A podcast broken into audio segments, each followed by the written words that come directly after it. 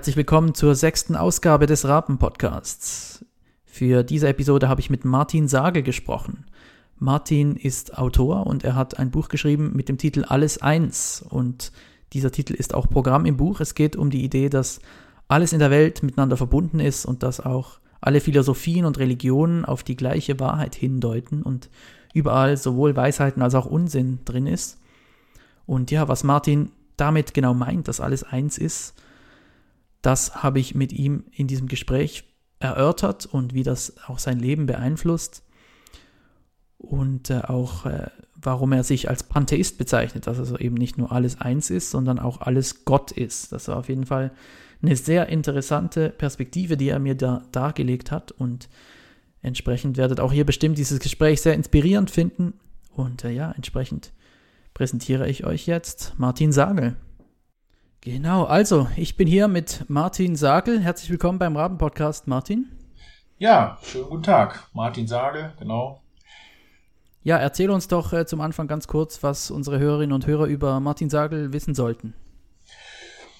Ja, ich bin Martin Sagel, wohne in Kerpen bei Köln, also im Westen von Deutschland. Ähm, bin 45 Jahre alt, verheiratet, habe zwei Kinder, 13 und 15 Jahre alt, bin seit 25 Jahren Immobilienmakler und habe also vor zehn Jahren genau ein Buch herausgebracht, äh, Alles eins, Wegweiser durch das System Gott. Und das feiert halt jetzt zehnjähriges Jubiläum, bin auch gerade an der englischen Version dran und ja, habe auch ganz viele andere Nebenberufe und Ehrenämter, äh, alles, was mir so Spaß macht. Ja, genau, du hast es angesprochen, du hast ein Buch geschrieben und äh, das ist ein ganz faszinierendes Buch. Und äh, ja, die Grundidee des Buches, die ist eben im Titel klar erkennbar, die lautet eben Alles eins. Mhm. Und äh, das hat auch damit zu tun, dass du dich als Pantheist bezeichnest, dass du also auch sagst, alles ist Gott. Und zu diesem Fazit bist du gelangt, nachdem du in 15 Jahren durchschnittlich drei Länder pro Jahr bereist hast und über 100 Bücher zu spirituellen Themen gelesen hast äh, religiöse Schriften vom ganzen Globus, genauso wie philosophische, esoterische, mystische Literatur aller Art. Und du hast bei keinem dieser Bücher aufgehört und gesagt, so, das ist jetzt wohl die Wahrheit, meine Suche ist beendet, sondern du wolltest immer noch mehr lesen. Also meine Frage wäre, wonach hast du eigentlich gesucht? Wonach habe ich gesucht? ja, das ist natürlich die Frage. Ne? Also wahrscheinlich das, was die Menschen schon vor 50.000 oder 100.000 Jahren gesucht haben. Irgendwie eine Erklärung für das alles hier, einen Sinn für das alles hier. Ähm, ja, wo geht der Mensch, wo kommt der Mensch her, wo geht er hin? Ja, so möchte ich sagen. Mhm. Jetzt war ja der so ein bisschen einer der ersten äh, Steine auf deinem Weg, wo du äh, drauf losgegangen bist, das war die Bibel. Und äh, für viele hört ja die spirituelle Reise da auf. Und das war ja bei mir früher auch so, dass ich das so als den Endpunkt verstanden habe. Aber ähm, das Interessante ist, du verstehst dich heute noch als aktiv praktizierenden evangelischen Christen, aber gleichzeitig ist für dich ja die Bibel nur eine von unzähligen Gehwegplatten, eben so Steine auf dem Weg durch das System Gott, wie du es in deinem Werk beschreibst. Und äh, ja, man, man kennt ja diese Stellen der Bibel, wo es dann heißt, äh, man soll eben nur einen Gott haben und, und Sonne oder Mond nicht anbeten und äh, nur, Jesus sagt, nur durch mich kommt man zum einzigen Vater. Also da kommt zum Teil zum, recht deutlich zum Ausdruck, dass es nur eine bestimmte Gottesvorstellung gibt, die richtig ist und dass die auch nicht identisch ist mit den Gottesbildern anderer Völker oder mit der Natur, dass Gott also nicht alles ist. Und auch im Neuen Testament, da lesen wir eben so Sachen, dass Jesus sagt, ich bin der einzige Weg im, und in, in der Offenbarung, wo steht, dass die Menschen, die das Siegel des christlichen Gottes nicht tragen, die werden bestraft und ins Verderben gestürzt. Wie kam es denn, dass du dieses Buch gelesen hast und dann aber dachtest, das kann jetzt aber auch nicht die einzige Wahrheit sein? Ja, also da waren ja jetzt äh, 30, 40 Dinge drin, die ich gerne irgendwie beantworten würde. Also weil das wie soll ich sagen, es steht halt für mich nicht mehr im Widerspruch. Ne? Also ich habe halt bei Jesus auch ganz viele pantheistische äh, Ideen gefunden. Und andererseits sind eben auch Dinge in der Bibel, die ich ablehne, die, die ich nicht nachvollziehen kann, die auch nicht von Jesus selber kommen zum Beispiel. Und ähm, ja, trotz alledem hat es eben für mich da nicht aufgehört. Also wenn ich einmal vielleicht äh, ganz am Anfang anfangen kann. Ähm, Klar, ja.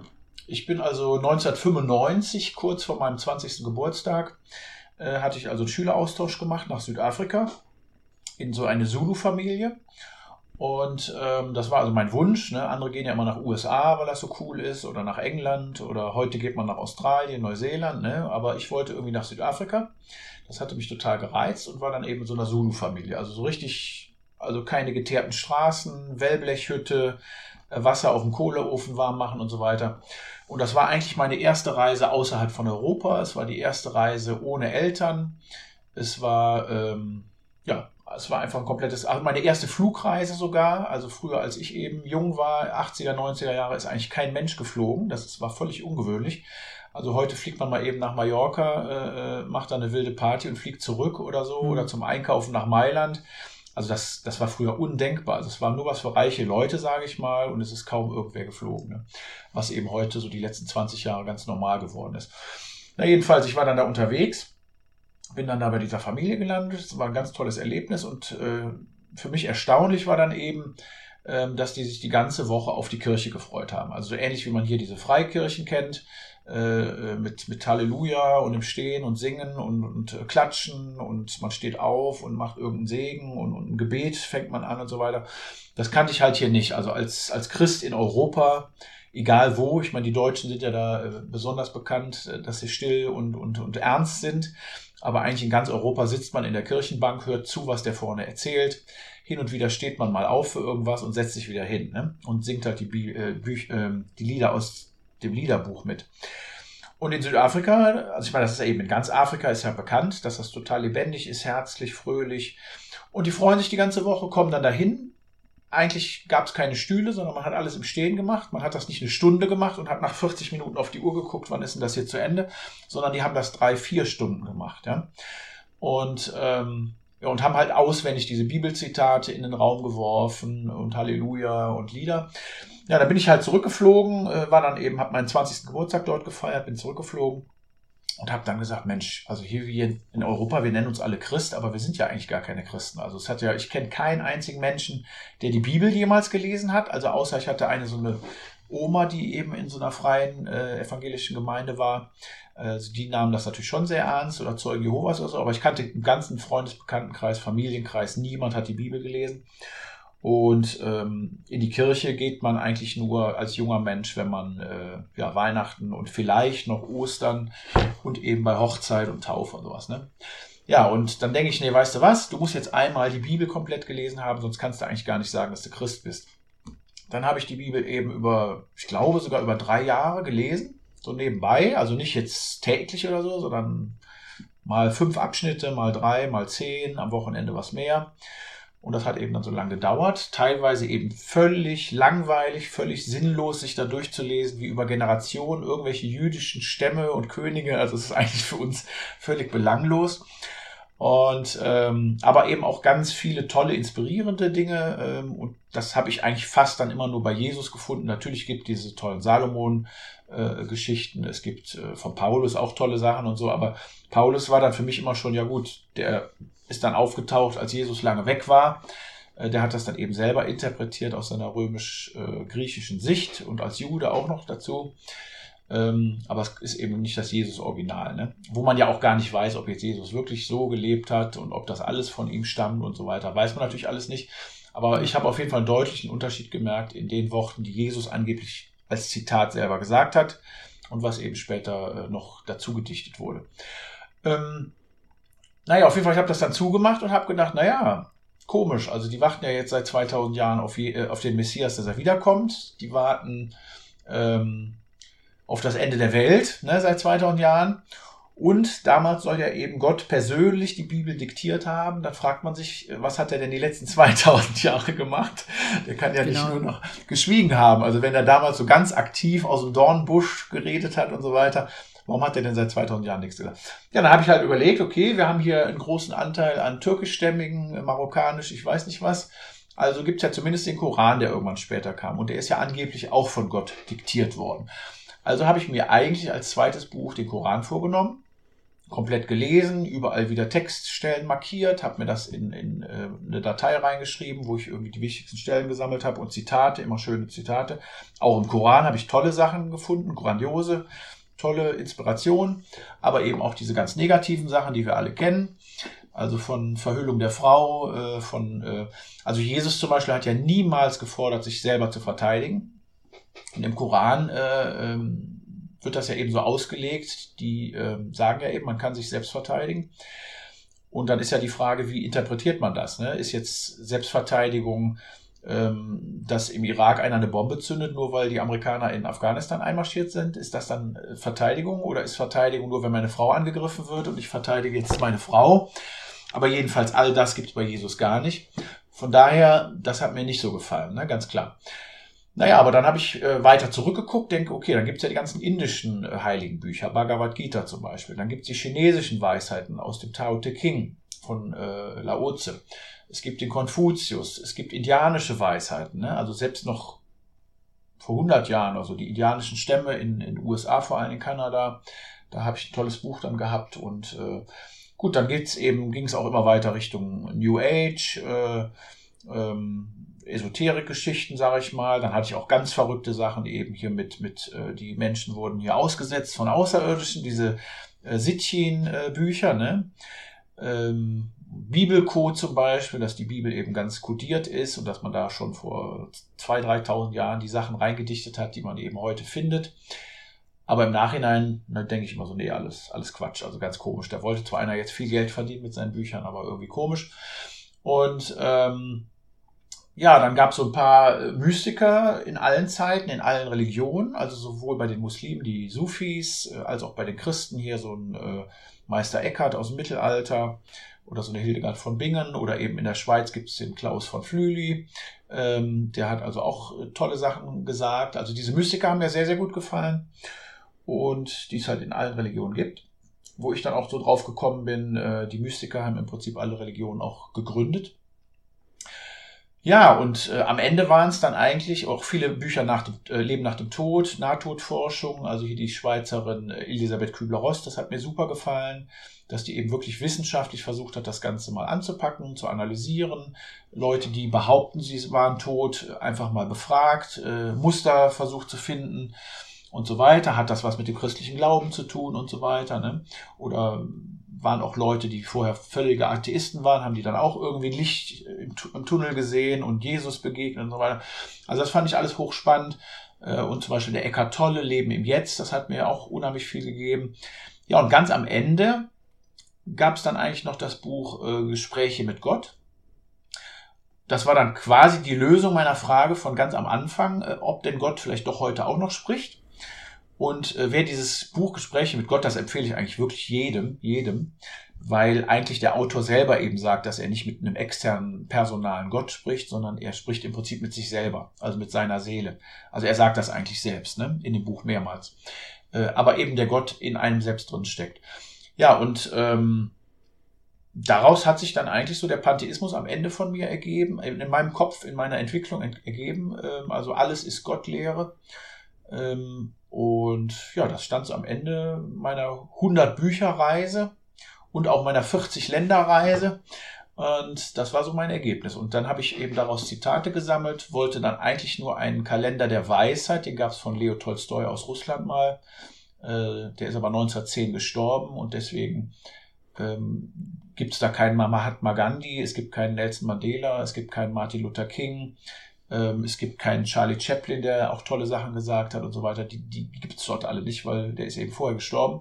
Deswegen hatte ich mir eigentlich vorgenommen, ein Buch mit Zitaten für jeden Tag als Inspiration äh, zu schreiben und daraus ist dann eben viel, viel mehr geworden. Also auch viele Zeichnungen, wo ich eben diese Ideen mal in Bild äh, versucht äh, zu bringen, wie dieses System Gott, das habe ich da eigentlich schon ganz schön als Bild aus einem Buch aus Ungarn ähm, die Antwort der Engel heißt das. Es wurde im Zweiten Weltkrieg geschrieben. Ganz, ganz toll auch.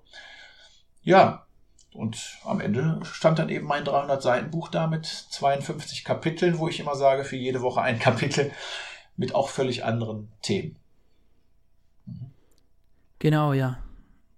Und äh, ja, wie du es jetzt auch schon gesagt hast, du, du, schreibst, du hast eigentlich an all diesen Orten äh, eben verschiedene Weisheiten entdeckt und aber auch immer Unsinn. Und jetzt würde mich interessieren, was waren denn die Sachen, die dir besonders gefallen haben, die dir besonders weise vorgekommen sind? Also was ist für dich denn eine Weisheit und was ist eher Unsinn? also Unsinn erstmal ähm, alles das, was der Naturwissenschaft widerspricht. Ne? Also ähm, ich hatte jetzt erst wieder so jemanden, so ähnlich wie Zeuge Jehovas bei mir, wo ich dann sagte, er ist total naturwissenschaftlich. Äh, was sagt er denn dazu, dass Jesus übers Wasser gegangen ist? Nee, das wäre ja ein Beweis dafür, dass Gott eben diese Naturkräfte außer, äh, also Naturgesetze außer Kraft setzen könnte. Und eben Jungfrauengeburt, das wäre ja der Beweis, dass Gott diese Gesetze außer Kraft setzen kann. Da sage ich, na ja, also für mich ein Gott, der die Naturgesetze erschaffen hat, warum sollte der seine eigenen Naturgesetze, also den widersprechen oder außer mhm. Kraft setzen? Macht keinen Sinn. Also das ist eben meine Herangehensweise, das ist eben, das widerspricht der Welt, in der wir leben, von daher Quatsch und das wische ich dann vom Tisch. Das kann nicht stimmen, egal wer es geschrieben hat, von wem das sein soll, das macht keinen Sinn. Und was ich eben immer äh, positiv aufgenommen habe, also die alten Griechen sagten, das wahre, schöne, gute. Das heißt, alles, was irgendwie das Herz angesprochen hat, alles, was zeitlos gültig ist für jeden. Ne? Also nicht nur in Israel gültig und nicht nur für den Menschen oder für den Menschen oder nicht nur für denjenigen, der sich jetzt zu Jesus bekehrt oder der, weiß ich nicht, nur der kommt in den Himmel und so weiter. Also das merkt man schon, finde ich, sehr, sehr deutlich, dass, äh, dass da so große Weisheiten vorhanden sind, die einfach einem selber Halt geben im Leben, die einem Kraft geben, die einem Sinn geben äh, und wie gesagt zeitlos gültig und für jedermann und äh, nicht irgendwie nur für eine auserwählte Gruppe, die jetzt ganz besonders toll sind. Ähm, wo man ja immer sagen kann, es ist ja purer Zufall, dass wir jetzt gerade hier im christlichen Europa geboren sind. Äh, wären wir in einem muslimischen Land geboren, dann würden wir an all diese christlichen Sachen gar nicht glauben, sondern eben an die muslimischen Sachen und würden die Christen für verrückt halten. ja. Ja, das ist auch ein interessantes Stichwort. Ähm, du schreibst ja auch, dein Buch soll zum interreligiösen Dialog beitragen. Mhm. Ähm, wie erlebst du denn das bisher so? Sind die Gläubigen offen für diesen Dialog? Ja, also man kann sagen, die ganzen Rückmeldungen, die ich kriege, die man dann auch bei Amazon und so weiter mit Sternchen äh, lesen kann, äh, die sind durchweg positiv. Also ich kriege wirklich durchweg positive Rückmeldungen, auch von Muslimen, auch von Christen. Man muss es eigentlich nur einschränken, dass eine Handvoll Extremisten-Christen, so nenne ich die immer gerne, Extremisten-Christen, ähm, die das eben kritisieren, weil das einfach dann nicht in ihr Weltbild passt. Ne? Das kann gar nicht, so toll kann das gar nicht sein, obwohl die ja den, selbst diesen Gott predigen, der äh, angeblich alle Menschen liebt. Aber komischerweise die Christen, die dann hier sind, nicht alle Menschen lieben, sondern die anderen glauben ja an einen anderen Gott. Dann sage ich, wie könnt ihr an einen anderen Gott glauben, wenn doch nur ein Gott vorhanden ist? Dann glauben ja die Muslime an den gleichen Gott. Und der Witz äh, dabei ist, dass die Christen und Juden in muslimischen Ländern oder in arabisch sprechenden Ländern sagen ebenfalls Allah. Also ich mache mir mittlerweile immer einen Spaß daraus, äh, wenn so Zeugen Jehovas an der Tür stehen, äh, ach, sie glauben ja an Allah. Ne? Nein, natürlich nicht. Ne? Sag ich ja, wieso denn nicht? Es gibt doch nur einen Gott. Ja, ja, aber die glauben ja an so komische Sachen, das ist nicht unser Gott. Ne? Dann sage ich ja, aber wenn es nur einen Gott gibt. Ja, und Allah sagen eben tatsächlich alle Christen, kann man fragen, also palästinensische Christen, syrische Christen, libanesische Christen, im Irak, im Iran, die sagen Allah zu dem Gott, der, der in der Bibel steht. Von daher ist eben auch das äh, komisch. Naja, also dieser interreligiöse Dialog, das ist eben ein Stichwort, äh, wo ich dann mein Leben lang jetzt nach meinem Buch äh, mich sehr engagiert habe. Ich habe so einen Vater-Kind-Kreis gegründet, interreligiös sagen wir mal. Also da kommt jeder, da darf jeder mit teilnehmen, Väter mit ihren Kindern. Ähm, ich habe so ein Fest der Kulturen in unserer Stadt äh, ins Leben gerufen, wo wir also jedes Jahr so ein großes Fest äh, zelebrieren und wo eben auch alle Religionen und sogar alle zerstrittenen Parteien, also ich sage mal jetzt wieder speziell Türkei, da gibt es eben die Kurden, da gibt es die, die DITIB-Gläubigen, also die, die, diese Erdogan-Kirche, sage ich mal, und es gibt die anderen, äh, diese Gülen-Anhänger. In der Schweiz mag es da andere geben, aber da gibt es die arabischen Muslime, ne, die dann wieder die Türken nicht mögen und die Iraner mögen auch die anderen wieder nicht, weil das Sunniten und Schiiten sind. Also alle haben da so einen Hass untereinander. Aber wenn sie auf unserer, also auf meiner Bühne, ich bin dann da acht Stunden Moderator auf der Bühne und ähm, die sind da alle, sag ich mal, ganz brav und äh, dann gibt es einen Bereich, wo die Essen verkaufen, da ist alles prima und eine Infoausstellung und jeder kann da machen, was er will und es klappt ganz, ganz toll. Ne? Und das ist eben was, das ist so mein Ziel im Leben, die Menschen zusammenzubringen und eben statt sich auf diese trennenden Dinge äh, zu beschränken, dann eben auch das Verbindende zu suchen.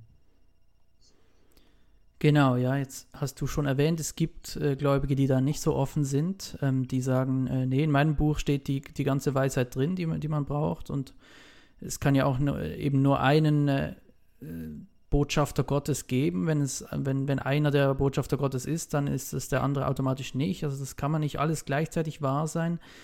Wie gehst du denn daran an solche Leute? Du hast mal erwähnt, dass du da so einen Vergleich benutzt äh, mit einer Mauer, was die Wahrheit anbelangt. Mhm.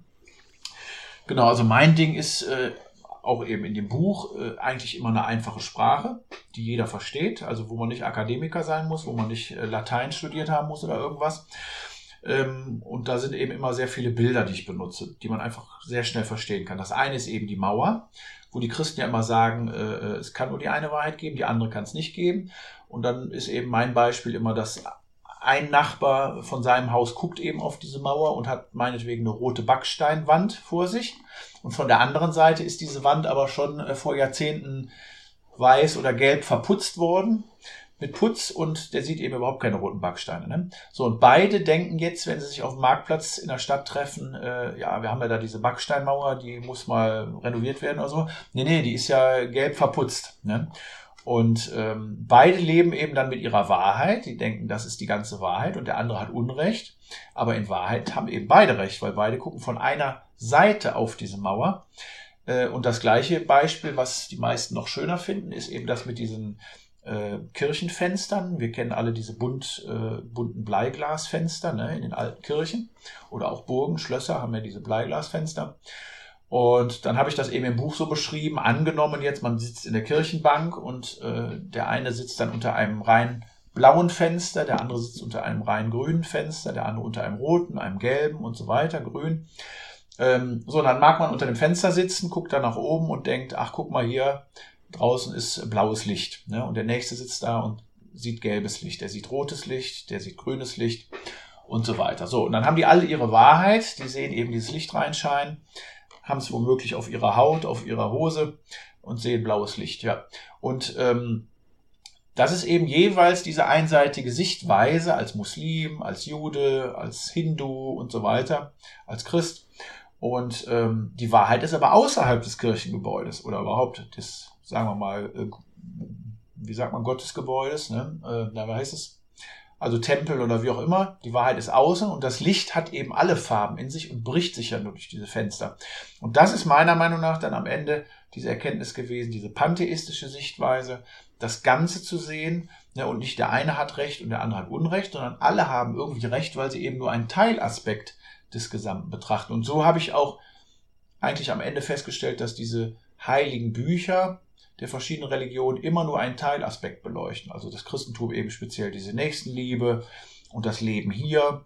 Äh, die Muslime legen einen unheimlich großen Wert auf das Jenseits. Ne? Alle meine Taten hier, die haben dann im Jenseits, dann habe ich da meine Jungfrauen oder ich weiß nicht was alles. Ähm, die Buddhisten wollen eben eine möglichst gute Wiedergeburt erreichen, ne? dass sie also, wenn sie das nächste Mal hier hinkommen, äh, dann eben nicht als Hase wiederkommen, sondern eben als, als König oder so, ne? Und so weiter. So hat jede so Religion hat ihre Teilaspekte, äh, wo sie so einen Schwerpunkt legen. Ja, genau. Und äh, ja, das finde ich auch ein spannendes Konzept, eben, dass du da rangehst und sagst, eben, äh, beschränken wir uns nicht nur auf ein Buch, auf einen, auf einen äh, bestimmten Katalog von Dingen, die unterschiedlich wahr sind. Und du bist ja da auch sehr präzise. Also du du sagst nicht, ähm, Dinge, die sich, die sich widersprechen, können gleichzeitig wahr sein. Also eben, wenn jetzt diese Mauer wirklich komplett aus Backstein ohne Verputz ist, dann ist sie eben das eine oder das andere. Mhm. Und äh, ja, eben die Erde ist nicht gleichzeitig rund und eckig, auch wenn das vielleicht Leute äh, unterschiedlich sehen, das würdest du ja auch so unterschreiben. Ganz klar. Also nach wie vor, ne? was also naturwissenschaftlich bewiesen ist, ist bewiesen. Ne? Aber eben eine Mauer, die von beiden Seiten unterschiedlich ist, die ist halt so. Also ich meine, das ist kein Widerspruch zum Naturgesetz. Ähm, und wie gesagt, die Religionen haben eben ihren Blick, äh, einseitigen Blick. Ähm, aber der andere ist deswegen nicht falsch. Ne? Falsch wäre eben, wenn sie irgendwie behaupten, weiß ich nicht was, der Himmel ist grün oder so. Ne? Das wäre dann eben falsch. Ja, ja.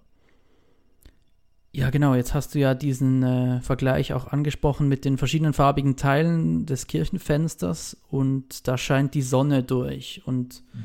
ja, die große Preisfrage wäre ja jetzt, was ist denn diese Sonne? Also wie viel wissen wir über diese allumfassende Wahrheit oder was vermutest du, was das ist? Mhm. Tja, also das ist natürlich der schwierige Punkt dahinter, also den wir selber auch als Pantheisten nicht erklären können und äh, das auch nicht behaupten würden. Wir interessieren uns aber für alles, also gerade diese naturwissenschaftlichen oder auch die historischen äh, Ausgrabungen und so weiter, das ist für uns alles hoch, hoch spannend. Also ist ja auch immer wieder so eine Sache, dass die Juden sagen, ähm, also laut ihrem Buch eben, dass die Erde 6000 Jahre alt ist und äh, wir aber Skelette finden, die 250.000 Jahre alt sind. Ne? Das ist ja auch immer so eine Sache. Ähm, also das ist für uns sehr, sehr wichtig. Und ich habe letztens noch gesagt, für mich ist alles interessant, äh, was ganz, ganz klein ist im Mikrokosmos. Für mich ist alles interessant, was ganz, ganz groß ist im Makrokosmos, äh, Universen, Sonnensysteme, Sonnen. Wie das entstanden ist, äh, wir diskutieren da auch laufend drüber, weil eben uns diese reine Evolutionstheorie zu wenig ist, dieser reine Urknall zu wenig ist. Ich stelle dann immer lustigerweise die Frage, ähm, wer hat denn urgeknallt? Ne? äh, wer oder was hat urgeknallt? Weil das wissen wir ja nun mal aus der Physik. Es muss ja irgendwie einen Impuls gegeben haben von irgendwoher. Also es muss irgendwas muss passiert sein. Und das ist eben für uns so dieses, dieser Rest, den wir auch nicht beschreiben können und den auch kein Atheist beschreiben kann. Ähm, ich habe zwar immer wieder Leute, die sagen, nee, nee, ist ja alles bewiesen, ist alles bewiesen. Aber so Leute wie Albert Einstein haben eben gesagt, dass das nicht bewiesen ist. Wir, wir wissen es nicht. Wir wissen noch nicht mal, ob das Universum irgendwo zu Ende ist oder ob es unendlich ist. Und dieses unendlich können wir uns ja schon gar nicht vorstellen. Ne? Also ja, da sind eben viele Fragen ungeklärt und wir leben einfach äh, fröhlich mit den Dingen, die geklärt sind. Und über alles andere staunen wir und, und diskutieren darüber und stellen uns Fragen, wie könnte das denn sein? Hm. Ja, das ist interessant, was du gesagt hast. Du hast eben das gesagt, diese rein materialistische Evolutions- und Urknalltheorie, das reicht euch nicht. Ja. Was meinst du damit genau? Also ist das ein logisches Nicht-Reichen oder ist da auch mehr? Nee, das ist eher, würde ich mal sagen, was das Herz und die Seele angeht dass uns das sonst eben zu kalt und äh, also es kann so sein, ne? es kann sein, dass wir alle sterben und dann ist einfach nur dunkel und die ganze Sache ist vorbei und irgendwann verglüht die Sonne und die Erde geht unter und alles ist vorbei, kann, kann so sein. Ich selber habe aber eben auch schon zu viele Zeugen gehört und gelesen. Ich hatte eben die Elisabeth Kübler-Ross erwähnt als Schweizerin, die in der USA diese Nahtodforschung gemacht hat. Da gibt es also Institute bis heute, die das erforschen. Das ist ja auch durch die bessere Medizintechnik immer äh, konkreter geworden. Die Leute ähm, also äh, wachen häufiger aus aus einer Nachtoderfahrung, ähm, auf aus einer Nachtoderfahrung. Und deswegen haben wir immer mehr solche Belege und Geschichten, wo die das erzählen. Das, man sagt immer so schön, das ist vielleicht ein chemischer Prozess im Gehirn, kann alles wunderbar sein. Ähm, diese Leute behaupten aber, die es erlebt haben, das war so real, das war so echt, das kann nicht nur eine chemische Fehlfunktion im Gehirn gewesen sein, um uns zu beruhigen oder so, ne? Weil die sagten, äh, die waren halt so und so lange, wir können es nicht beweisen, aber ich finde eben, wenn diese Geschichten so handfest sind und die Leute selber so überzeugt sind, dass das einfach so gewesen sein muss und die sagen, die waren so bewusst äh, in diesem Moment, wie sie es niemals vorher erlebt haben. Also egal, selbst wenn du irgendwelche Drogen nimmst, die dich aufputschen oder irgendwas oder Koffein, ich weiß nicht was, die sagten, du warst noch nie im Leben so bewusst äh, bei der Sache. Ne? Und äh, das sind eben so Themen, die können wir nicht klären oder also Themen wie manche behaupten, ähm, ähm, ne, diese Re Reinkarnationslehre.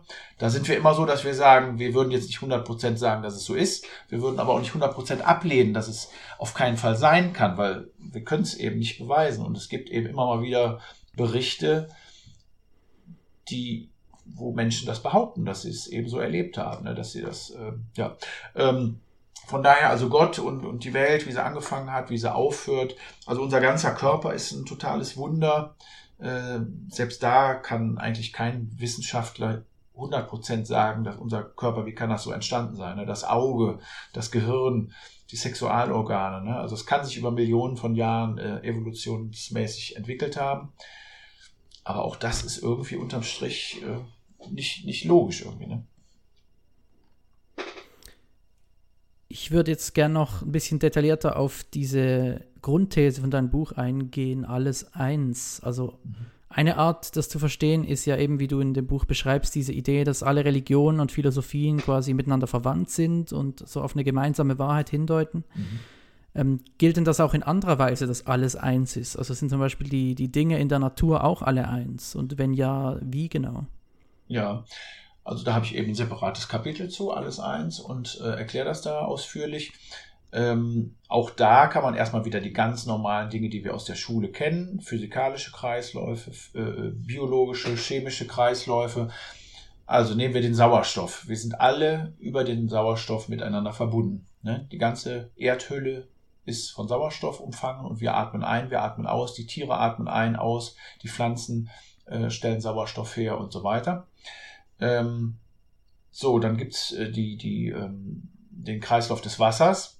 Also wir alle nehmen irgendwie Wasser auf, stoßen es wieder aus und äh, ähm, Tiere nehmen es wieder auf und stoßen es wieder aus. Es, es, es, versickert in der Erde, es kommt über den Bach wieder zurück, wir trinken es wieder.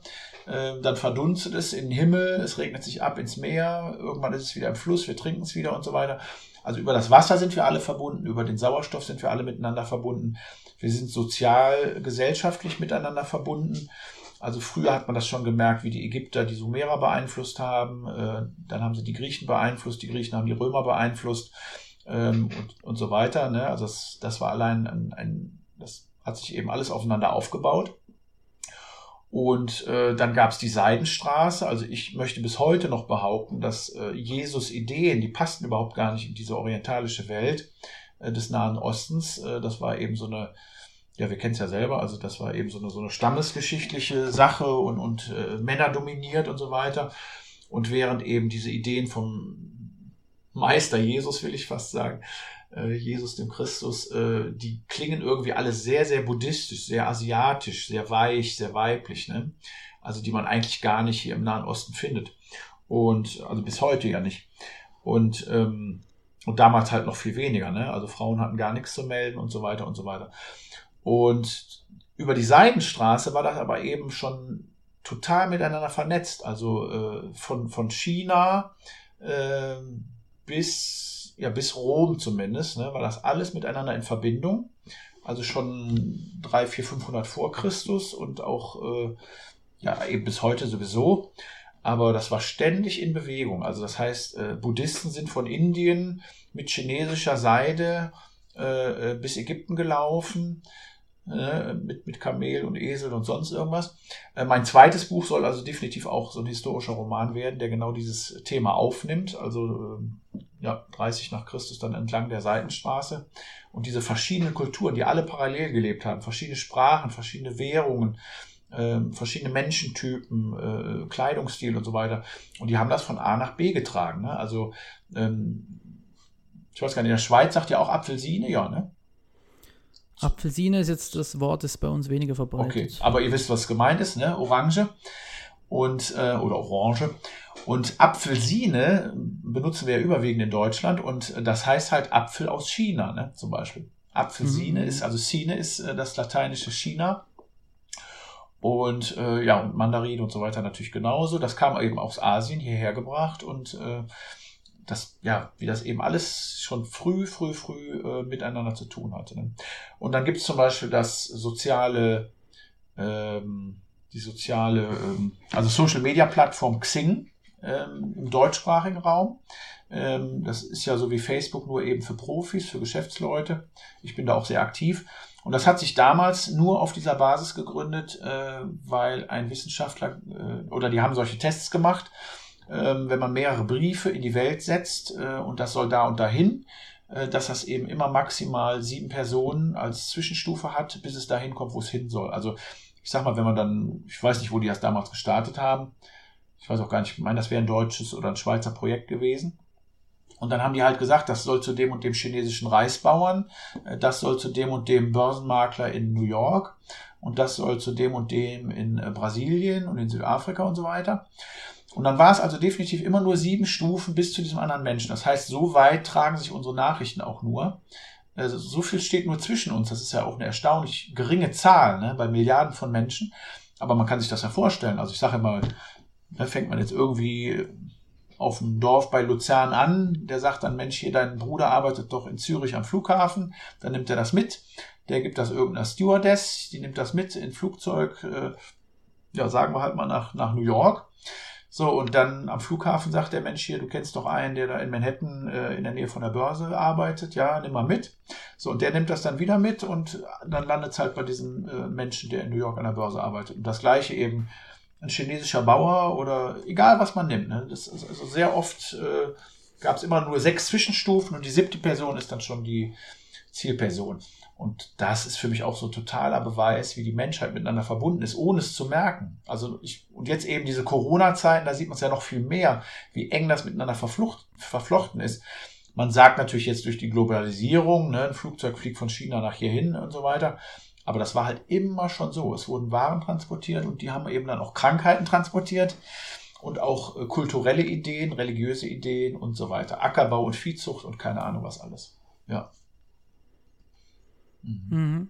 Ja, das ist echt ein, ein, Gefühl, das schon verbreitet ist. Also es ist ja auch sowas, was Leute beim Konsum bestimmter Drogen beschreiben, dass so die Grenze zwischen ihnen und der Welt zu verschwimmen scheint. Und mhm.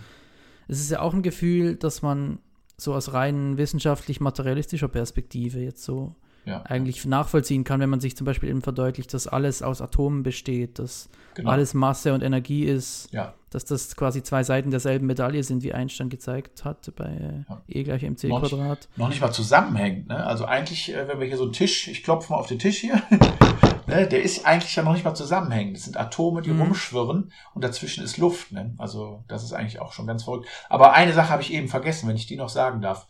Klar, ja. Ähm, dieses System Gott, so habe ich das dann eben irgendwann getauft, weil uns auch eben kein besserer Begriff einfällt als, als Gott. Das ist eben einfach ein bekannter Begriff. Den sehen wir aber eben nicht als externen, personalen Gott, sondern wir sehen das als, also im Taoismus nennt sich das halt Tao. Das ist so eine Art, sage ich mal, ja, Energie ist immer doof, das klingt so nach Esoterik, aber äh, also ein Stoff oder eine Energie, die durch uns alle fließt. Ne? Und das ist eben dieses Tao. Das ist eben so der erste Impuls und der ist immer noch da und der hält uns am Leben, der, unser Blutkreislauf, unsere Lunge, unser, unser ähm, Herz und so weiter, das wird ja alles irgendwie betrieben und, und läuft weiter. Ich habe jetzt sogar von jemandem gehört, äh, ein Magnet zum Beispiel ist ja auch äh, völlig verrückt, dass der überhaupt diese Kraft hat. Wo nimmt er die Kraft her? Der verliert diese Kraft nie. Das heißt, in 100 Jahren hat der Magnet immer noch die gleiche Kraft, aber wo nimmt er die her? Ne? Also der hat ja keine Maschine da drin, keinen äh, kein Kompressor oder so, der irgendwas herstellt. Aber Entschuldigung, ich bin abgewichen. Und zwar, äh, dieses System Gott habe ich eben dargestellt als, als Zeichnung auch wieder. Das habe ich aus diesem Buch äh, Die Antwort der Engel. Das äh, wurde in Ungarn im Zweiten Weltkrieg geschrieben von zwei Frauen, die also angeblich mit Engeln gesprochen haben. Und äh, da sind auch hoch, hoch, hoch, hoch, hoch interessante Sachen drin. Ähm, also die einfach wirklich, wo man denkt, so wow, ne? also auch bei Gesprächen mit Gott, wie kann ein Mensch überhaupt sowas wissen und schreiben und, und wie konnte er auf solche Ideen kommen? Ähm, naja, ähm, und das, da wird eben dieses ganze System Gott, wie ich das immer so schön nenne, als Mobile dargestellt. Also äh, dann ist dieser Gott oder äh, egal ob jetzt Manitou oder Jehova oder sagen wir Tao, ganz oben an der Spitze, wo das Mobile festgemacht ist. Ne, wir kennen das ja als Glockenspiel oder so im Kinderzimmer oder sonst wie. Und dann haben wir also eine Etage, wo meinetwegen die ganzen Universen dran geknüpft sind. Dann haben wir eine Etage, wo die ganzen verschiedenen Dimensionen dran geknüpft sind. Das heißt, das zweigt sich immer weiter ab. Dann haben wir die verschiedenen Sonnensysteme. Dann haben wir die verschiedenen Planeten, landen auf unserer Erde. Die nächste Ebene sind dann die verschiedenen äh, Lebewesen. Äh, ne, dann entscheiden wir uns halt nicht für Schimpansen, sondern für den Menschen. Und am Ende dann noch vielleicht die verschiedenen Völker. Und dann eben ganz am Ende bin ich eben diese Person Martin Sagel. Und das ist eben am Ende von diesem Mobile, was aber alles miteinander verbunden ist, verknüpft, also einfach bildlich gesprochen. Und eben ganz oben an der Spitze ist eben irgendwie diese Urquelle, dieser Urimpuls, der uns irgendwie alle am Laufen hält, am Leben hält. Äh, ja, das ist eben so, ich sage immer das, äh, wie das X in der Mathematik. Also wir haben eben noch nicht, wir wissen noch keinen zahlenmäßigen Inhalt für dieses X, aber es ist eben ein X vorhanden. Ne? Genau, ja, jetzt hast du es auch schon kurz angesprochen, eben ist nicht nur alles eins, sondern es ist auch alles Gott. Also du bist mhm. Pantheist, du bist zweiter Vorsitzender der Liga der Pantheisten in Deutschland. Mhm. Und äh, ja, das ist ja eine Idee, die es schon länger gibt, dass das alles Gott ist. Also ein paar der bekanntesten Menschen, die man der Strömung zurechnet, sind äh, der Philosoph Spinoza, Albert Einstein zum Beispiel. Goethe. Und, äh, Goethe. Goethe auch, genau, ja. Mhm. Albert und, Schweitzer äh, auch, ja. Mhm. Du hast gesagt eben vorher, der, man könnte auch zum Beispiel so einen Begriff wie Tao benutzen, aber das wäre jetzt nicht so die erste Wahl. Also was ist denn die Motivation dafür, dass man eben nicht nur sagt, alles ist eins, sondern alles ist Gott? Ja, also das eine ist ja nur, dass wir alles eins, alles ist miteinander verbunden. Und das andere ist eben, alles ist Gott, dass eben irgendwie das Ganze einen Sinn hat und ähm, eine Ursprungsidee. Also bei mir ist ja wirklich so, dass ich das eher als Schule sehe hier, dass man eben Aufgaben löst. Also ich habe sogar ein Buch gelesen, ähm, das, ja, jetzt komme ich gar nicht drauf, aber ähm, Robert James Lees, ach, Reise in die Unsterblichkeit, genau, also der eben in London 1880 ungefähr ähm, tatsächlich da äh, sagt, er nimmt Kontakt zu den Toten auf oder zu der jenseitigen Welt und wo die eben immer wieder sagen, dass man sich eben vorher vornimmt, wo man hier landet. Also es klingt eben völlig verrückt. Ich habe dann immer gesagt, entweder ist das Buch völlig verrückt und macht überhaupt keinen Sinn, oder wenn es wirklich so ist, dann ist es der absolute Hammer, dass wir uns also vor dem Leben schon aussuchen, in was für eine Situation wir kommen. Als Behinderter, als Alkoholiker, als Kind von Eltern, die einen verprügeln, als reicher Mensch, als Sohn von einem König, äh, als einfacher Bauer. Man sucht sich dieses Leben aus, um dann eben einfach dieses Erlebnis zu haben. Also dass Gott quasi durch uns dieses Erlebnis auf der Erde ähm, erleben möchte. Ne? Der möchte diese Schmerzen, der möchte diesen Stolz, der möchte Fröhlichkeit, Herzlichkeit und so weiter. Also alles, was uns Menschen ausmacht. Wir, ne, wir kennen genug Vollidioten, die einfach ganz fiese Menschen sind. Ähm, und wir kennen eben ganz viele liebe Menschen, die immer alles für andere tun würden, egal wie schlecht es denen selber dadurch gehen wird. Und ähm, ja, diese Liga der Pantheisten, das war halt so eine Idee. Also das war dann der, der Gründer äh, mit mir. Also in Deutschland muss man immer sieben Gründer haben, die einen Verein gründen.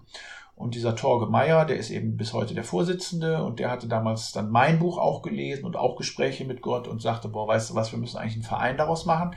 Weil wie du gerade schon sagst, äh, Raphael, diese Idee ist uralt. Eigentlich kann man sagen, die Hinduisten äh, sind Pantheisten, äh, die Aleviten aus dem Islam sind Pantheisten, eigentlich die ganzen Naturvölker, Aborigines, äh, die Khoi-Khoi, also die Buschmänner in Namibia, sind Pantheisten, die Eskimos, die Indianer, die sich einfach mit der kompletten Welt als Einheit fühlen und äh, ja, das sind eigentlich alles Pantheisten. Und äh, dann gibt's aber auch immer wieder, ploppt das auf, diese Mystiker im Mittelalter, äh, die haben dann eigentlich auch immer wieder die pantheistischen Ansichten, viele Philosophen wie Platon und so weiter. Äh, das ist sehr pantheistisch eben geprägt, dieser Laozi, Tao Te King, ähm, die Bhagavad Gita aus Indien, äh, 2.000, 3.000 vor Christus wurde die geschrieben, die ist pantheistisch. Ja, und bis heute ähm, gibt es eben immer mal wieder solche, ach, die Jesiden zum Beispiel, die waren vor ein paar Jahren ja immer in den Nachrichten, dass die verjagt werden da im Irak. Das sind eigentlich auch bis heute pantheistisch, Pantheisten die übrigens erstaunlicherweise dreimal am Tag tatsächlich die Sonne anbeten. Ähm, ich bin ja Immobilienmakler, Immobilienkaufmann und äh, hatte mal einen Jesiden zur Besichtigung. Da sagt er, wo ist denn die Sonne? Äh, ja, da und da und da und so weiter. Sag ich, sitze gerne auf dem Balkon oder was? Nee, nee, wir müssen dreimal am Tag die Sonne anbeten. Also das heißt, bei Sonnenaufgang stehen die auf dem Balkon, äh, mittags zur höchsten Zeit und eben abends, wenn sie untergeht. Ne? Vielleicht haben die Muslime sogar daher ihr, daher ihr fünfmal am Tag beten, habe ich mir dadurch überlegt, dass das so diesen Sinn hat, eben ne? fünfmal am Tag an Gott zu denken und die eben dreimal am Tag durch die Sonne geprägt. Wir Pantheisten, wir versuchen jetzt auch so ein System aufzubauen. Also das soll jetzt niemals so werden wie eine katholische Kirche, also wo irgendwelche äh, Vorgaben gemacht werden. Aber zum Beispiel auch diese höchsten Feiertage der Menschheit waren immer schon in Stonehenge oder Pyramiden selbst die Pyramiden in Mexiko, die sind extra so gestaltet, dass man am 21. Juni, längster Tag des Jahres, 21. Dezember, kürzester Tag des Jahres, dass da eben genau dieses Sonnenphänomen, dann geht genau die Sonne in Stonehenge eben durch die und die Steine und zielt genau auf diesen Opfertisch. Und das gleiche eben bei den Pyramiden von Mexiko, die sind genau nach der Sonne ausgerichtet. Ähm, in Ägypten zwar auch, aber da weiß man nicht, noch nicht genau, so wie eigentlich der Zweck überhaupt war. Ähm, ja, ich meine, das würden wir jetzt nicht machen, die Sonne anbeten, aber es ist zumindest einfach ein Feiertag, der von der Natur gegeben ist. Und witzigerweise, 21. Dezember ist der kürzeste Tag im Jahr, der immer schon von den Germanen und, und vielleicht auch anderen oder den Kelten gefeiert wurde. Ähm, und der dann eben vom Christentum verdrängt wurde. Dann haben sie halt witzigerweise Jesus Geburt auf den 24. Dezember gesetzt, der ja relativ nah dran ist. Und äh, haben dann eben das andere auslaufen lassen und haben dann eben das christliche äh, Weihnachtsfest da drauf gesetzt. Aber in Wahrheit ist das die Sonnenwende, die Wintersonnenwende, die da gefeiert wurde, immer schon seit Jahrtausenden. Seit, also das älteste habe ich gefunden ist 8000 vor Christus in Jericho in Israel ist ein Turm gebaut worden, der genau das macht. Der nur am 21. Dezember äh, die Sonne, wenn die über den Berg kommt, genau auf die Turmspitze dort äh, scheint.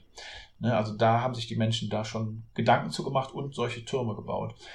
Ja, also das ist einfach, äh, also da sind so viele Sachen. Wir sind da eben völlig im Aufbau. Wir versuchen das einfach mal in eine Vereinsstruktur im deutschsprachigen Raum. Also wir haben auch schon Schweizer dabei, wir haben schon Österreicher dabei, wir haben sogar aus Südtirol eine Frau zumindest dabei, aus Norditalien, also im ganzen deutschsprachigen Raum.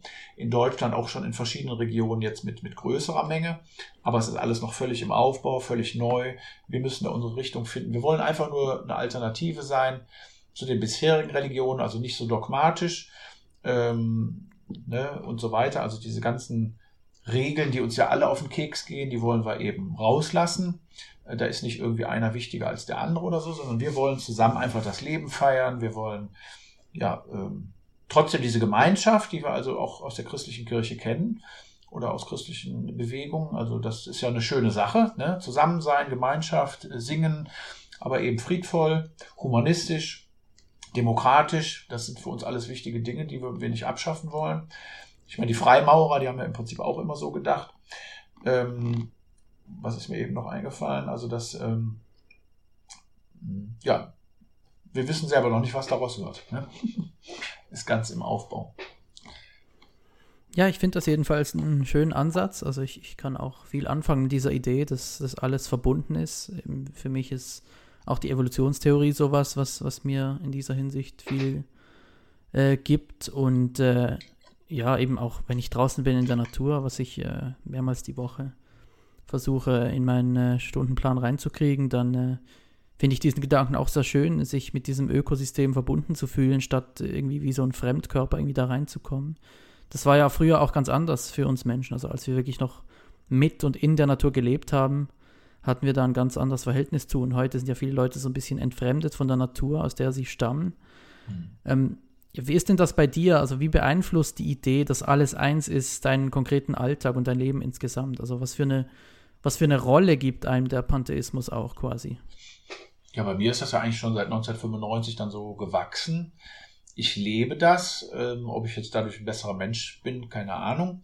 Ähm, aber ich liebe einfach das Leben. Ich liebe die Menschen. Ich liebe, ich liebe auch diese Vielfalt der Menschen. Also ich äh, Ne, also von wegen alles eins heißt jetzt nicht, dass alle gleich sein müssen, sondern äh, gerade diese Vielfalt macht es ja auch irgendwie aus, äh, macht es interessant, die verschiedenen Sprachen, die verschiedenen traditionellen Kleidungsstile, den es ja heute auch gar nicht mehr gibt. Also es ist ja auch völlig abgeschafft. Also ich kenne das noch in den 80er, 90er Jahren. Äh, wo auch in deutschen Regionen immer noch diese traditionellen Kleidungsstile waren. Aber wie du schon sagst, früher haben wir eben unser Holz geschlagen, haben dadurch äh, damit irgendwelche Häuser gebaut, haben Steine aus dem Wald geholt, haben damit Häuser gebaut. Das war natürlich eine ganz andere Verbindung als heute hier in der digitalen Welt, in einem klimatisierten Haus, wo immer 21 Grad ist und ähm, wir alles haben. Ich meine, wir sind natürlich völlig abgekoppelt, ne? Also allein und wirklich wir hier im nördlichen Europa ähm, oder Mitteleuropa, wir sind ja wirklich völlig entkoppelt. Also ich sag mal, wir können zu jeder Zeit jedes Obst, jedes Gemüse kriegen. Äh, wir können jederzeit auf den Knopf drücken und haben neues T-Shirt, neue Schuhe, sonst was. Wir müssen uns da gar nicht aus dem Haus bewegen. Das ist natürlich eine ganz andere Welt als, äh, ich sag mal, bei Heidi, äh, wo man da oben in den Bergen ist und äh, selber die Milch äh, in Eimer äh, zapft, äh, melkt, ne, sagt man, und äh, ja, sich ihre Sachen aus der Natur holen, damit Häuser bauen. Das ist natürlich, ist halt eine, eine schöne romantische Welt, die haben wir eben jetzt leider hinter uns gelassen. Aber ich persönlich brauche auch immer diese Verbindung zur Natur. Ne? Also das ist eben was ganz anderes, wenn man durch den Wald geht oder auf dem See äh, in einem Boot sitzt oder äh, auf die Berge schaut oder den Schnee sieht oder was auch immer, ein Bergbach, ne, der sich da so durch äh, nach unten wälzt, die Wellen am Meer, das sind eben alles tolle Dinge. Und das wird Menschen immer beeindrucken. Ich meine, Menschen bauen ja auch lustigerweise möglichst immer am Wasser oder, oder wollen am Wasser leben. Das ist immer so das, das, das Schönste für die. Ne? Also es ist eben einfach, diese Verbindung ist da. Das werden wir nicht los. und auch äh, diese ganz ursprünglichen Dinge sind auch, das haben wir jetzt in den pantheistischen Vereinen auch immer schon ähm, bemerkt. Also dieses weiblich-männlich zum Beispiel, das steckt halt in uns drin. Ne? Also das versucht man vielleicht ein bisschen zu unterdrücken in der heutigen demokratischen Welt, aber es steckt in uns drin. Also ne, eine Frau ist halt eine Frau und ein Mann ist ein Mann. Ne? Das muss man jetzt nicht so raushängen lassen, aber man kann halt auch akzeptieren, dass es einfach so ist. Ne? Und man hat andere Bedürfnisse, man hat andere äh, Fähigkeiten. Ne? Der eine kann das eine besser, der andere kann das andere besser. Das kann man ja einfach auch als Pluspunkt nehmen. Und in der Vielfalt der Kulturen in der Welt, da gibt es eben auch verschiedene Stärken und Schwächen, muss man ganz einfach so sehen. Ne? Also ja, die sich natürlich auch durch die Geschichte ergeben haben. Ja, genau. Ähm, ja, ich finde, der, der Pantheismus hat schon wirklich Potenzial, gerade auch in der, wenn man sich die, die Entwicklung, die Probleme auch der Gegenwart und der Zukunft anguckt, äh, in der immer globaleren Welt. Das also, es gibt nach wie vor Bedürfnis nach Spiritualität, nach Verbundenheit und ja, so eine Idee, die das irgendwie unter einen Hut kriegt, Vielfalt und trotzdem Gemeinsamkeit, mhm. äh, die, die eben global denkt und, und nicht zu dogmatisch ist, das ist schon definitiv was, ja. was äh, Zukunft haben könnte, ja. Und, äh, und durch diese Verbundenheit, ähm, das ist ja jetzt ein ökologischer Aspekt, aber es hat eben auch so diesen Fairtrade äh, Gedanken. Ne? Also wenn wir hier was billig kaufen, dann muss eben auch irgendwo in Asien einer das billig herstellen. Ne? Und ähm, da merkt man eben auch, wie die Menschen zusammenhängen. Ne? Also wir hätten eben manches hier nicht, wenn da nicht andere drunter leiden zum Beispiel. Ne? Und äh, das ist natürlich dann auch eine langfristige Idee, dass wir da auch Lösungen finden für solche Dinge. Also hm, deswegen, das kann man auch noch nicht mal als rein religiöse Bewegung, sondern eher humanistisch äh, für die Zukunft. Also wir sprechen auch oft darüber, dass in dem Film Avatar, den ja auch sehr viele gesehen haben, das ist eigentlich auch eine pantheistische Idee, ne? wie die sich da mit der Natur verbunden fühlen, wie die äh, das hat sogar jemand jetzt schon in Berlin, hat mal einen pantheistischen äh, Gottesdienst gefeiert. Es wird bald einen zweiten geben. Sonst haben wir das leider noch nicht bisher auf die Reihe gekriegt, weil wir zu sehr zerstreut sind. Ähm, aber dieses zum Beispiel im Kreis hinstellen und die Hand auf die Schulter, das war dann das Gebet. Also das als Idee, das als Gebet so zu praktizieren, ne? dass man dann eben auch diese Verbindung der Menschen bildlich zeigt. Ne?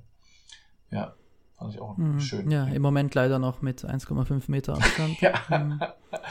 ja, genau. Ja, das ist auch schon anderthalb Jahre her, glaube ich. Ja. Und dann, nee, Silvester. Silvester 2019, 20 hat er also einen pantheistischen Gottesdienst gefeiert und will das jetzt nochmal wiederholen. Mhm. Ja, klingt spannend. Mhm. Ähm, dann, ja, wir sind jetzt bald bei einer Stunde angelangt. Ich würde sagen, wir kommen langsam zum Ende. Ähm, Martin Sagels Buch Alles Eins, das bekommt ihr überall, wo es Bücher gibt. Ähm, wo bist du denn sonst noch im Internet zu finden? Ich bin tatsächlich einer von diesen ganz gläsernen Menschen, also mich findet man überall. Also egal, äh, Social Media, man kann mich googeln, man findet mich immer. Äh, man kann mich auch immer ansprechen direkt, man kann Fragen stellen, man kann Kritik, Kritik äußern. Ich rede mit jedem gerne und nehme auch gerne Anregungen entgegen und so weiter. Also man, man findet mich immer. Also es gibt zwar eine Hauptadresse, wo alles über mich zu finden ist, das ist dann einfach sage.de, der Nachname. Ähm, und es gibt natürlich diese Internetseite alles1.info, äh, wo man ähm, eben alle Links dann findet zur Facebook-Seite und, und äh, ja, Instagram. Also mich findet man über Xing, LinkedIn, egal, YouTube. Es gibt auch verschiedene Videos, wo ich immer mal was hochgeladen habe. Ich habe eigentlich ganz, ganz viele weitere Ideen, aber da fehlt halt auch die Zeit. Ne? Zwei Kinder, Haus, Garten, Beruf. Äh, viele Ehren, mhm. viele Ehrenämter, die ich immer so habe. Aber Ideen habe ich ohne Ende. Aber das kann man nicht so einfach umsetzen, wie man gern möchte. Ja, ja, eine Idee, die du ja jetzt gerade umsetzt, wie du schon erwähnt hast, dein zweites Buch, wie äh, ist denn da der, der Stand aktuell? Ähm, erstmal das bisherige Alles Eins Buch wird also jetzt gerade auf Englisch fertiggestellt, das also in den nächsten Wochen erhältlich sein sollte bis Sommer. Mhm, ja. ähm, eine Hardcover-Version kommt dann auch nochmal raus und auf jeden Fall die englische Version. Äh, nein, Entschuldigung, du fragtest nach der neuen. Äh, das kam folgendermaßen. Ähm, ich lag mal im Krankenhaus und dann habe ich mich geärgert, dass viele immer sagten, ja, dein Buch ist ja so ein Sachbuch, das klingt so sehr trocken, sehr langweilig, sehr theoretisch und so weiter. Dann habe ich immer überlegt, naja gut, wie kannst du das Ganze interessanter machen, in, in eine Geschichte packen. Ne? Und das beliebteste ist ja dann immer äh, Liebesromane, passt nicht so ganz. Äh, vielleicht ein bisschen. Kriminalromane sind total beliebt, passt auch nicht so ganz. Aber was eben seit Jahr 20 Jahren oder so im Trend ist äh, mit Medikus und so weiter, sind diese historischen Romane. Und dann lag ich da im Krankenhaus und denkst du, ja, wie kannst du das denn in einen historischen Roman packen? Und ich habe eben unheimlich gerne so diese Zeit, wo eben auch Jesus aktiv war, weil das war überhaupt eine ganz interessante, lebendige Zeit. Also die Chinesen kamen da gerade auf den Höhepunkt ihrer Zeit. Die Inder hatten gerade ihr erstes Kaiserreich gegründet. Äh, Alexander der Große von Griechenland war der kurz vorher bis, ähm, bis zum Indus in Indien und hat also dort äh, äh Städte gegründet. Also äh, wo noch zwei, drei, 400 nach Christus gab es griechische Städte in Indien und Pakistan, Afghanistan. Die hatten griechische Münzen, die hatten griechische Tempel die hatten griechische äh, Schulen, Universitäten, Krankenhäuser. Das war alles komplett von der griechischen Philosophie geprägt. Äh, witzigerweise hat ja die griechische Philosophie so um 500 vor Christus ihren Höhepunkt gehabt. Äh, Buddha kam 500 vor Christus, Laoze kam 500 vor Christus. Das ist komischerweise alles in dieser Zeit gewesen. Und mein Roman soll aber 30 nach Christus spielen, weil ich unbedingt möchte, dass dieser, das wäre also ein griechischer Junge, der so in ähm, also heutiges Pakistan, damals Indien. Und das war damals so die, äh, das Zentrum des äh, Buddhismus, ähm, der dann entlang der Seidenstraße bis Ägypten, bis Zypern äh, läuft und äh, soll dann eben auch Jesus einmal begegnen aus der Ferne und dann wieder zurücklaufen. Also die ganze Seidenstraße eben lang. Und äh, da versuche ich diese ganzen Bilder, die ich in dem Buch habe, also zum Beispiel ein Baum, der immer Schatten spendet, egal wer da drunter sitzt, der Früchte abgibt, ohne dafür was haben zu wollen, keine Gegenleistung. Ähm, die Sonne, die immer Sonne gibt, egal wer, ob man böse ist, gut ist, ob man an Jesus glaubt oder nicht glaubt oder, äh, oder an sonst wen glaubt. Die Sonne gibt immer Sonnenlicht und lässt eben wachsen, äh, ja, Wasser und so weiter. Ich habe da so verschiedene Bilder und die will ich alle gerne in diesen Roman eben reinpacken und Leben nach dem Tod und was es alles so gibt, die Liebe, äh, die Ägypter, äh, die Quatsch, Ägypter, die Griechen haben ja drei verschiedene Begriffe für Liebe, das wird so ein Hauptthema sein. Also es gibt ja dieses, ähm, wo auch Philosophie herkommt, Philia, Philius, das ist also diese brüderliche Liebe, also quasi eine selbstverständliche Liebe, weil mein Bruder liebe ich, meine Eltern liebe ich, meine Kinder liebe ich, das ist eigentlich, selbstverständlich. Ne? Meine besten Freunde, da würde ich immer alles für tun. Das ist aber eben selbstverständlich, ist nichts Besonderes. Und dann gibt's eben Eros, das ist eben eine Liebe äh, quasi gegen, als Gegenleistung. Ne? Eros, also eine Erotik kennen wir ja alle. Das ist quasi immer eine Gegenleistung. Ne? Ich will da jetzt was für haben. Und äh, dann gibt's aber eben Agape und das ist äh, das, was Jesus gemacht hat. Nächstenliebe, ohne dass man irgendwas dafür haben will und auch, dass es eigentlich gar keinen Sinn macht. Also von wegen Feindesliebe, äh, liebe deine Feinde äh, und liebe deinen Nächsten und äh, äh halte die andere Wange hin und so weiter. Also das, das ist eben eigentlich ist eigentlich auch nicht menschlich, ne? dass wir also einfach irgendwen lieben, ohne dafür was zu haben. Aber das ist eben diese Agape und das versuche ich in dem Buch so besonders äh, herauszukehren. Ja, das wird also ein historischer Roman entlang der Seidenstraße im Jahre 30 nach Christus und da kann man, glaube ich, gespannt sein. Ja, das liegt alles fertig in der Schublade, jetzt fehlt nur die Zeit, das anzupacken. Und dazu muss ich vorher ein paar andere. Ich habe mich also unheimlich intensiv mit der ganzen Zeit dort beschäftigt, mit der Kultur, mit den Königen, mit den Währungen, mit den Sprachen, mit den Religionen, die es da gab und so weiter. Und da kam auch alles zusammen. Also im heutigen Afghanistan kam alles zusammen. Buddhismus, äh, die Perser, Pater, die griechische Religion. Also es ist echt der Wahnsinn. Es gab damals Säulen, äh, so, also so wie ein Meilenstein in, in drei, vier Sprachen. Also da war Griechisch, da war Persisch, da war äh, Sanskrit. Alles auf einer Säule, ne, zum Beispiel. Also es, ich finde es einfach hochspannend. Das ist das, was man auch gar nicht weiß hier bei uns. Hm. Ja, das klingt äh, auf jeden Fall vielversprechend. Da werden wir sicher Ausschau halten nach diesem Roman. Mhm. Und äh, ja, bis dahin ja. bedanke ich mich herzlich für das Gespräch, Martin Sagel, und wünsche dir alles Gute für alles, was du noch vorhast. Freut mich sehr. Ja, war sehr interessant. Ja. Und Grüße in die Schweiz, ne? Oder wo immer das gehört wird. Ja, danke. Alles Gute. Ciao.